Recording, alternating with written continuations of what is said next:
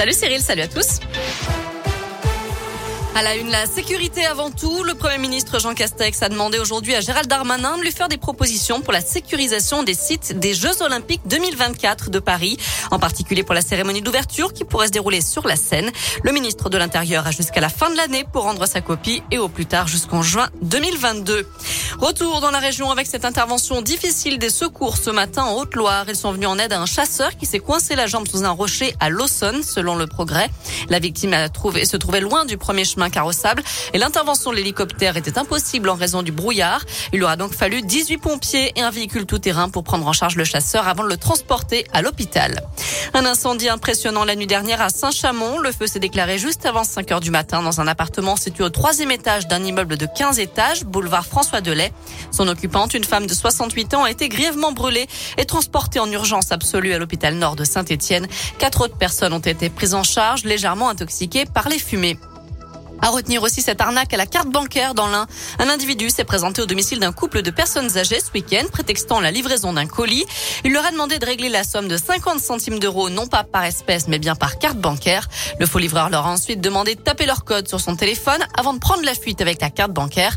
Les victimes ont alerté les forces de l'ordre. Une enquête a donc été ouverte. Dans le reste de l'actu, François Fillon est arrivé à la Cour d'appel de Paris. C'est le procès en appel de l'ancien Premier ministre, sa femme et son ex-suppléant dans l'affaire des soupçons d'emploi fictif de Pénélope Fillon comme assistante parlementaire. En première instance, François Fillon avait été condamné à 5 ans de prison, dont 2 ans ferme, 375 000 euros d'amende et 10 ans d'inéligibilité, notamment pour détournement de fonds publics. Les infirmiers anesthésistes poursuivent la grève pour la deuxième semaine consécutive. C'est toujours l'opération bloc mort dans les hôpitaux. Conséquence, l'activité opératoire tourne au ralenti. Les infirmiers anesthésistes demandent plus de reconnaissance. À l'étranger, l'explosion d'un taxi hier devant un hôpital de Liverpool en Angleterre est aujourd'hui qualifiée d'acte terroriste par la police locale. Quatre individus ont été interpellés. Quant au chauffeur du taxi, il a été salué comme un héros ayant évité une véritable catastrophe. Il aurait repéré que son passager avait l'air suspect. Il l'a donc enfermé dans le véhicule avant de s'échapper. Il n'a été que légèrement blessé. Allez, un mot de sport avec du foot. Après la France samedi soir, l'Espagne et la Serbie sont qualifiés hier pour le Mondial 2022 au Qatar. Le Portugal de Cristiano Ronaldo, lui, ira en barrage. Les Bleus joueront, eux, leur dernier match de qualification, sans enjeu, donc, demain soir face à la Finlande.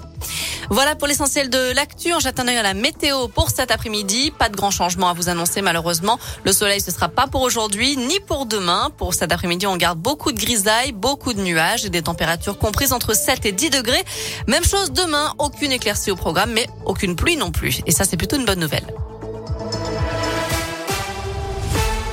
Merci Noémie.